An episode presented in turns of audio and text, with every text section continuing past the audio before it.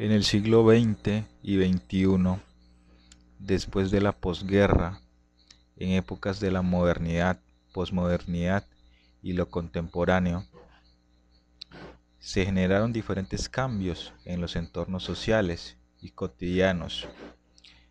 Estos cambios están asociados a diferentes factores, como principalmente el tema que estamos abordando, relacionado con las tecnologías de la información y las comunicaciones, que fueron poco a poco generando un nuevo sistema social y el cual influiría en las relaciones del sujeto. En este contexto, las sociedades tradicionales pasaron a ser globales, en el cual las relaciones o interacciones tuvieron un cambio significativo pues la mayoría de las acciones fueron manipuladas por las tecnologías y las rutinas diarias hicieron parte de un nuevo mundo globalizado o espacio cibernético. Por otro lado,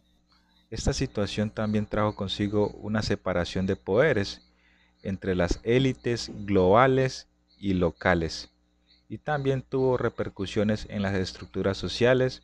económicas y políticas en la modernidad líquida y la misma globalización. En definitiva, como afirma de forma crítica Bauman, esta nueva imposición de dinámica global causado por las tecnologías generó un aislamiento que no fortalece la individualidad en dos sentidos. Uno, en que hay un debilitamiento sistémico del sujeto y éste queda en merced de los criterios institucionales que le determinan, debilitando los cambios en los accesos a los recursos,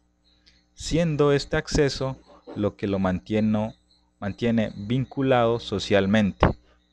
Y dos, en que hay una pérdida de los soportes colectivos y de los comunitarios tradicionales.